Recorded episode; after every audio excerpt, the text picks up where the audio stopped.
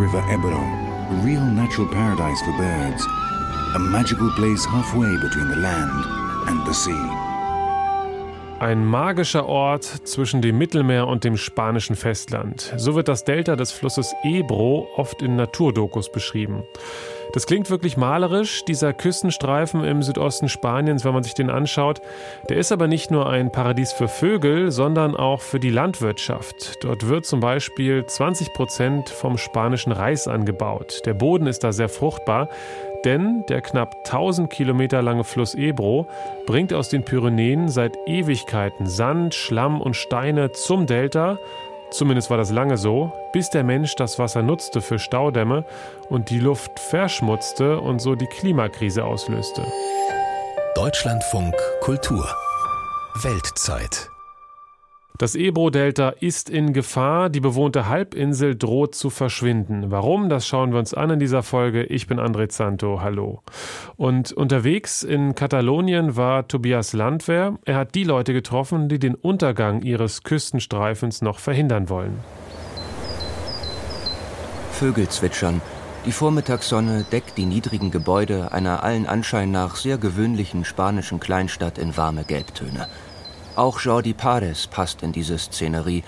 Er ist ein gemütlicher älterer Typ mit tiefer Stimme und einem Hang zum Lachen, der in seinem liebevoll dekorierten Vorgarten im Ebro-Delta, gut 150 Kilometer südlich von Barcelona sitzt. Nichts deutet darauf hin, dass der Ort dem Untergang nahe ist und Pares eben jenen verkündet. Doch nur wenige Kilometer von Pares Vorgarten entfernt liegt das Mittelmeer, das das Ebro-Delta, eine Halbinsel, von drei Seiten umgibt. Sein Rauschen ist für viele Touristen Verheißung entspannender Ferien. Für Pares bedeutet es jedoch Gefahr.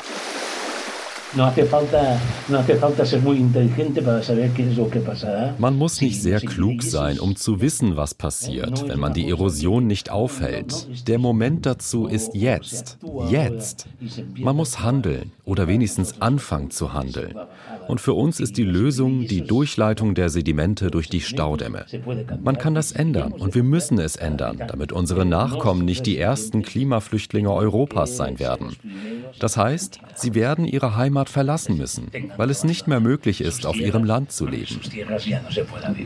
Jordi Pares ist Aktivist, und zwar ein besonderer, denn er kämpft in der Association Sediment für Schlamm und dunkles, matschbraunes Flusswasser. Er kämpft für Sedimente. Ohne diese sieht Jordi keine Zukunft, denn Sedimente sind das Baumaterial seiner Heimat. Der Ebro schwemmt aus den Pyrenäen Steine, Sand und Schlamm an die Küste, die sich dort ansammelten und vor Kataloniens Südküste eine über 2000 Jahre wachsende fruchtbare Halbinsel bildeten. Doch Staudämme, die Ende der 1960er am Ebro gebaut wurden, stoppten nicht nur das Wasser des Ebro, sondern auch die Schwebstoffe darin. Heute erreichen 99 Prozent der Sedimente nicht mehr die Küste. Der Halbinsel fehlt also neues Baumaterial zum Wachsen.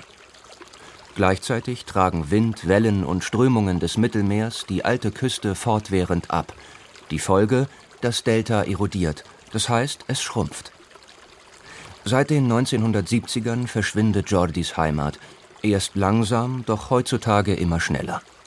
Denn der Klimawandel lässt den Meeresspiegel steigen und Wind und Wellen und somit auch die Erosion heftiger werden. Das gesamte Ebro-Delta, eine Region so groß wie München und nach dem Nildelta das zweitgrößte Mündungsgebiet des Mittelmeers, droht im Meer zu versinken. Das Delta ist nichts Statisches. Alle Geologen und Experten sagen, dass es beweglich ist. In regnerischen Zeiten kann mehr Sediment im Fluss landen und so die Küsten des Deltas verändern oder Teile davon verschieben. Ein natürliches Delta wird jedoch immer wachsen, solange die Sedimente ankommen. Das Ebro-Delta hat nach Errichtung der Staudämme aber mit einem Male nicht nur damit aufgehört, sondern es schrumpft aufgrund der Erosion. Die Isla de Buda an der Spitze des Deltas ist am stärksten davon betroffen. Die Küste dort weicht um etwa 10 Meter pro Jahr zurück. Das ist extrem viel. Ende der 1960er erreichten noch 20 Millionen Tonnen an Schwebstoffen jährlich die Mündung des Ebro. Dann errichtete man die großen Stauwehre Riba Roja und Mequinenza, um aus dem Strom des Wassers den Strom der Moderne zu formen, Elektrizität. Seitdem fließt der Ebro nicht mehr, er steht. Steine, Sand und Schlamm, die der Ebro mit sich trug, sinken auf die Böden der künstlichen Seen. Heute schaffen es nur knapp 1,4 Millionen Tonnen Sedimente ins Delta. Das ist zu wenig. Stück für Stück versinken Strände und Ufer im Salzwasser. Zuletzt im Meer würde das Städtchen Amposta versinken, denn es markiert das Tor zum Delta. Auch das hier gelegene Technologieinstitut Eurecat macht den Ebro zum Mittelpunkt seiner Aufmerksamkeit. Carles Ibanez, Leiter des Climate Resilience Center, forscht seit 20 Jahren über den Fluss und den drohenden Untergang des Deltas. Der Forscher scheut sich nicht, Dinge beim Namen zu nennen. Für Ibanez ist weit mehr als das Delta in Gefahr. Ich habe in letzter Zeit in meinen Vorträgen immer wieder darauf hingewiesen, dass wir am Ende der Stauseen künstliche Deltas schaffen, während wir die natürlichen Deltas an der Küste wie dieses hier zerstören. Das ist ein Unding. Die Entwicklung all dessen ist glasklar. Wir werden die Stauseen verlieren und wir werden das Delta verlieren. Das ist völlig absurd.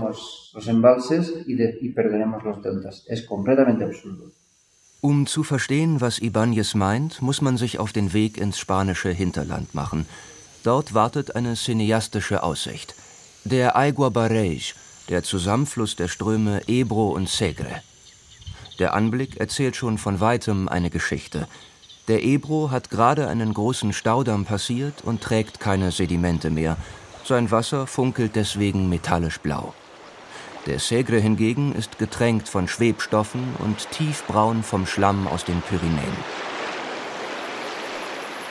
Am Ort der Zusammenkunft liegt das Dorf Mequinenza. Es ist das neue Dorf Mequinenza. Als man den Stausee Riba-Roja eröffnete und die Landschaft flutete, ging das alte in den Wassermassen unter. Hangaufwärts wurde es neu errichtet, mit unerwarteten Folgen für die Bewohner. Eh, mein Name ist Maria Teresa Godia. Ich bin die Präsidentin des Ruderclubs Mequinenza. Mit dem Stausee bildete sich damals ein langes, gerades Stück Flusslauf, was bedeutete, dass eine 2000 Meter Regattastrecke eingerichtet werden konnte. Während der 80er und 90er Jahre wurden hier viele spanische Meisterschaften und nationale Wettbewerbe abgehalten, weil wir eine perfekte Strecke hatten. Teresa steht an einem Steg kurz vor dem Zusammenfluss der Ströme. Eigentlich organisiert die junge, tatkräftige Frau Trainingslager und Wettkämpfe, doch beim Blick über die Szenerie ihrer Heimat wird ihr Ausdruck wehmütig. Schon kurz unter der stillen Wasseroberfläche kann man Schlick und Schlamm erahnen. Obwohl die schneidigen Ruderboote kaum Tiefgang haben, können die Wassersportgeräte, die für Teresa die Welt bedeuten, hier nicht mehr anlegen. Der Auslöser für den Untergang der Regattastrecke von Mequinenza war, dass man Sedimente aus einem flussaufwärts gelegenen Stausee gespült hat, ohne die Folgen zu bedenken, die die Verklappung von Tonnen von Sedimenten in den Fluss haben würde. Diese Tonnen von Sedimenten sind nun hier gelandet und dadurch haben wir die 2000 Meter lange Rennstrecke verloren.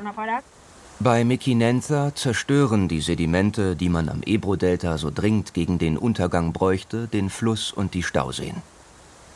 Die Betreiberfirma der Talsperren, das internationale Unternehmen Endesa, weist die Schuld für beides von sich und lehnt offizielle Interviews ab. Man sei nur für die Wasserkraftwerke zuständig, nicht jedoch für das Management der Stauseen.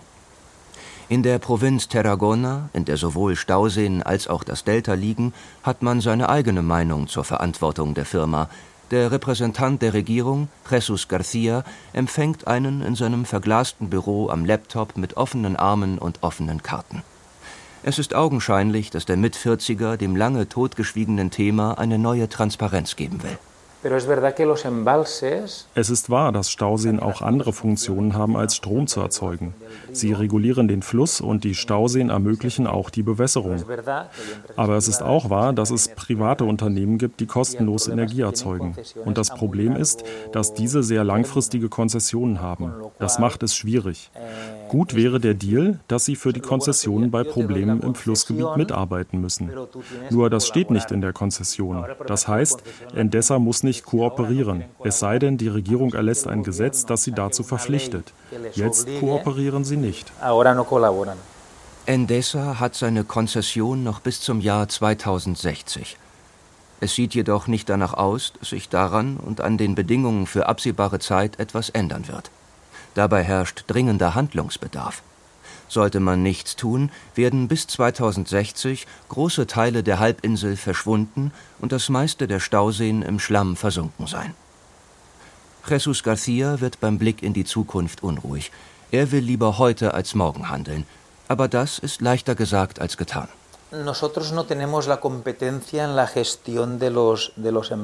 Die Zuständigkeit für die Verwaltung der Stauseen liegt bei der spanischen Regierung und die befindet sich im Grunde noch in der Studienphase. Aber wir möchten mit Pilotversuchen beginnen. Das heißt, wir wollen nicht einfach nur Studien über die Beschaffenheit der Sedimente, Bathymetrie und die Zusammensetzung des Sediments durchführen, sondern sehen, wie Pilotprojekte funktionieren, welche Probleme es gibt und all das. Wenn wir uns noch länger Zeit lassen, wird die Erosion sich nur verstärken und der entstandene Schaden wird noch viel größer sein sino empezar ya a hacer algunas pruebas piloto con pequeñas movilizaciones Zurück in Amposta und am Ebro-Delta. Forscher Ibanez tüftelt an Lösungen, die die Region wieder ins Gleichgewicht bringen könnten. Auf einer seiner vielen digitalen Skizzen sieht man lange Linien, die von Maria Teresa Godias Rudererheimat Mequinenza aus über Dutzende Kilometer den See schneiden. Sie enden kurz unterhalb des Staudamm Ribaroja. Es sind Rohre, schwimmende Rohre. Durch sie will Ibanez das Sediment abpumpen, Tag für Tag, Jahr für Jahr. Es ist ein gewaltiges Vorhaben. Allein für einen Pilotversuch sieht er eine Millioneninvestition auf die Region zukommen. Eh, Ein Pilotversuch soll dazu dienen, die Effizienz dieser Technik und die Kosten für Bau und Instandhaltung zu ermitteln, damit wir auf dieser Grundlage ein dauerhaftes Sedimenttransfersystem konzipieren können. Die geschätzten Kosten würden sich auf etwa 10 Millionen Euro belaufen. Dazu kommen etwa 5 Millionen Euro Betriebskosten pro Jahr. Wir müssen allerdings den Nutzen bedenken, den die Wiederherstellung des natürlichen Deltas für Umwelt und Landwirtschaft haben wird. Deshalb denken wir, dass unser Ansatz nicht nur von Vorteil für die Umwelt, sondern auch für die Wirtschaft wäre.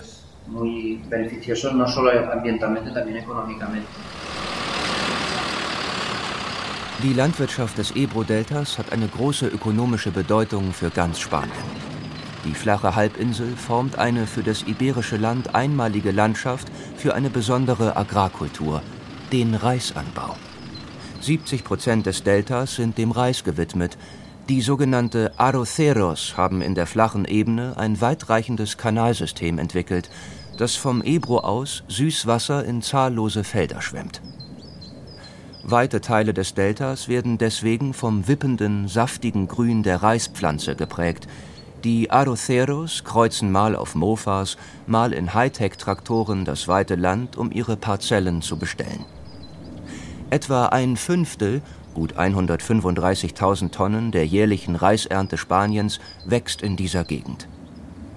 Für das Delta war es lange die perfekte Agrarwirtschaft, weiß auch der Aktivist Jordi Pares. Eh,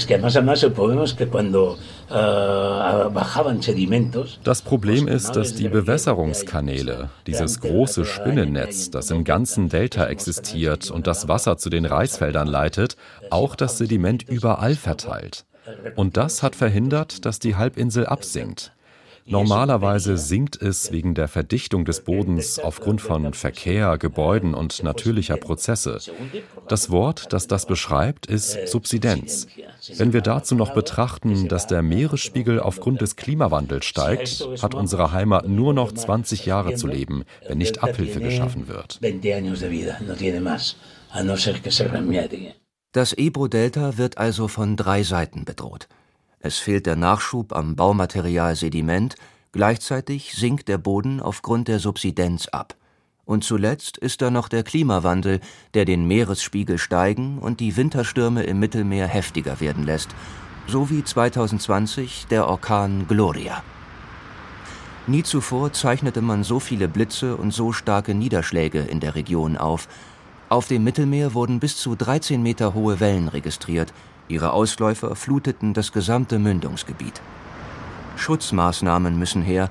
Laut Aktivist Jordi Pares kommt nur eine Lösung in Frage, doch die sorgt für Streit unter den Bewohnern.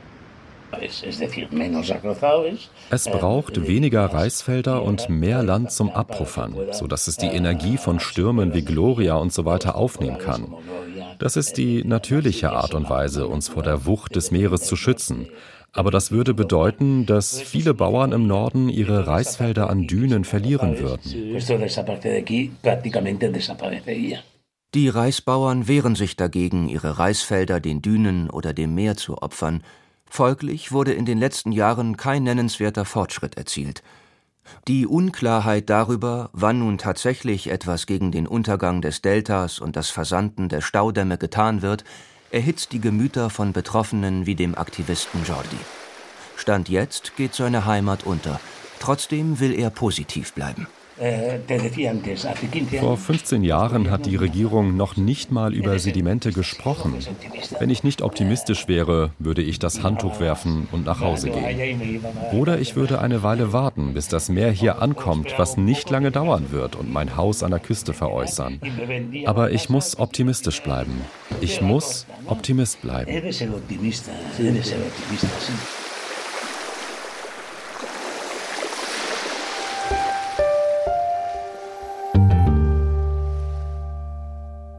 Das Ebro-Delta im Südosten Spaniens droht zu versinken und auch eine Rolle dabei spielt die globale Erwärmung, wie gehört. Ein anderes Beispiel für die Folgen der Klimakrise ist unsere Madrid-Korrespondenten Hans-Günter Kellner aufgefallen im Supermarkt. Das Olivenöl, was ja in Spanien praktisch ein Grundnahrungsmittel ist, hat sich stark verteuert, wird deshalb viel weniger gekauft oder mehr geklaut. Der Grund? Die langanhaltende Trockenheit im Land. Freitagabend im Supermarkt im Salamanca-Viertel in Madrid. Die Leute kommen aus den Büros von der Arbeit und kaufen fürs Wochenende ein. Obst und Gemüse, Fisch, auch Tiefkühlkost. Alles ist teurer geworden, klagen die Leute an der Kasse, insbesondere das in der spanischen Küche so wichtige Olivenöl. Das ist dreimal so teuer wie früher. 11, 12 Euro für den Liter, der früher 3, 4 Euro gekostet hat. Ich benutze es nur noch für kalte Sachen, Salate und so. Es ist teuer und ich benutze nicht mehr so viel davon. Un 82%. Yo tengo un pequeño restaurante. 81 Prozent mehr. Ich habe ein kleines Restaurant. Ich benutze nur Olivenöl. Ich musste die Preise erhöhen, aber gut, ein Bier ist immer noch teurer. Und beim Olivenöl geht es ja um unsere Gesundheit. Da darf man nicht sparen. Das Palmöl oder andere raffinierte Öle sind ungesund. Ja, das spürt man schon sehr im Geldbeutel. Die Gewohnheiten verändern sich. Wir verwenden weniger Olivenöl, steigen auf anderes Öl um, Sonnenblumenöl zum Beispiel. Restaurants gestalten ihre Speisekarte um. 12 Liter Olivenöl verbraucht jeder Spanier und jede Spanierin im Schnitt im Jahr. Doch der Verkauf ist inzwischen im Vergleich zu 2021 um 35 Prozent gesunken, berichten die Einzelhändler. Supermärkte bieten unter ihrer eigenen Handelsmarke Olivenöl der höchsten Qualitätsstufe Extra Virgen oder Extra Nativ für 7,50 Euro an. Markenöle aus ökologischem Anbau können aber auch gut 15 Euro und mehr kosten. Damit werden sie auch zu einem begehrten Diebesgut und Supermärkte versehen die Flaschenhälse mit großen Sicherheitsplomben, als enthielten sie besonders hochwertigen Wein oder Whisky. Salvador Castoñez verkauft solche Sicherheitsetiketten. Sein Umsatz hat sich im letzten halben Jahr verfünffacht, sagt er. Ich kenne kein anderes Produkt, bei dem die Diebstähle in den Supermärkten in Südeuropa in den letzten 20 Jahren so stark zugenommen haben wie das Olivenöl. Das hat sich verdreifacht oder verfünffacht. Von vier Flaschen, die in den Verkauf kommen, wird eine gestohlen. Geklaut wird aber nicht nur das Olivenöl im Supermarkt, sondern auch in den Ölmühlen. Im August hat eine Ölmühle aus Cordoba den Diebstahl von 56 Tonnen Olivenöl aus ihren enormen Stahlkanistern gemeldet. Und auch auf den Feldern ist es noch vor der im Oktober angelaufenen Ernte zu Diebstählen gekommen. Obwohl die Felder inzwischen bewacht werden, berichtet ein Landwirt im spanischen Fernsehen.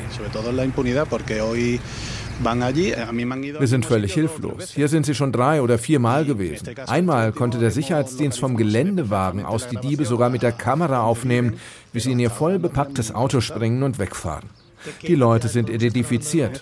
In diesem Fall hatten sie wenig Zeit. Sie konnten nur 500 Kilo stehlen. Und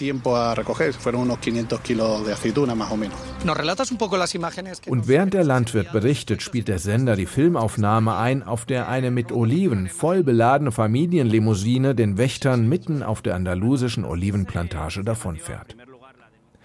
Dem spanischen Landwirtschaftsministerium zufolge sind die Erzeugerpreise in diesem Jahr um 50 Prozent gestiegen, im Vergleich zu 2021 sogar um 140 Prozent. Gleichzeitig ist die Produktion im Vergleich zum Durchschnitt der letzten fünf Jahre um 35 Prozent eingebrochen. Denn die Trockenheit dauert in Spanien nun schon drei Jahre an. Und in manchen Landesteilen ist es noch viel schlimmer, sagt Rubén del Campo vom spanischen Wetterdienst zum Beispiel in Andalusien. Es handelt sich dort um die längste Trockenheit seit Beginn der Aufzeichnungen im Jahr 1961. Sie begann im Frühjahr 2016. Während dies die längste Trockenperiode in Spanien ist, regnet es aber im Tal des Ebro, in Aragonien und Katalonien besonders wenig. Noch nie gab es dort so geringe Niederschläge wie gegenwärtig.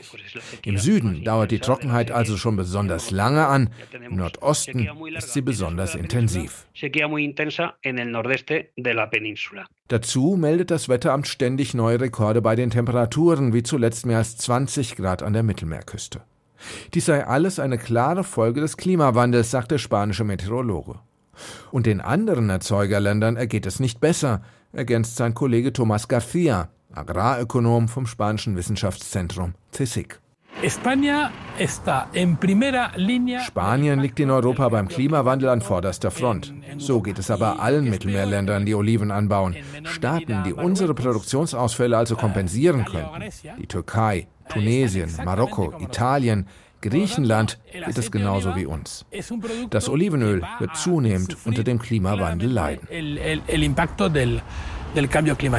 Zumindest auf lange Sicht. Ein kleiner Trost kurzfristig, die aktuelle Ernte dürfte ein wenig besser ausfallen, meldet das spanische Landwirtschaftsministerium, womit sich auch die Preise zumindest leicht entspannen dürften.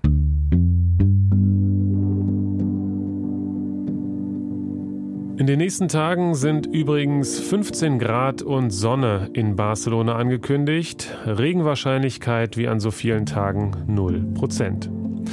Ich bin André Zanto und in großen Schritten geht es jetzt hier zur Wunschweltzeit. In der letzten Folge vor Weihnachten setzen wir eine Idee von Ihnen um. Vielen Dank nochmal für alle Einsendungen. Es geht nach Island, dürfen wir schon verraten, mit der Frage, warum die Insel weltweit an der Spitze steht, was Gleichheit von Frau und Mann angeht. Gern wieder reinhören hier. Bis dahin.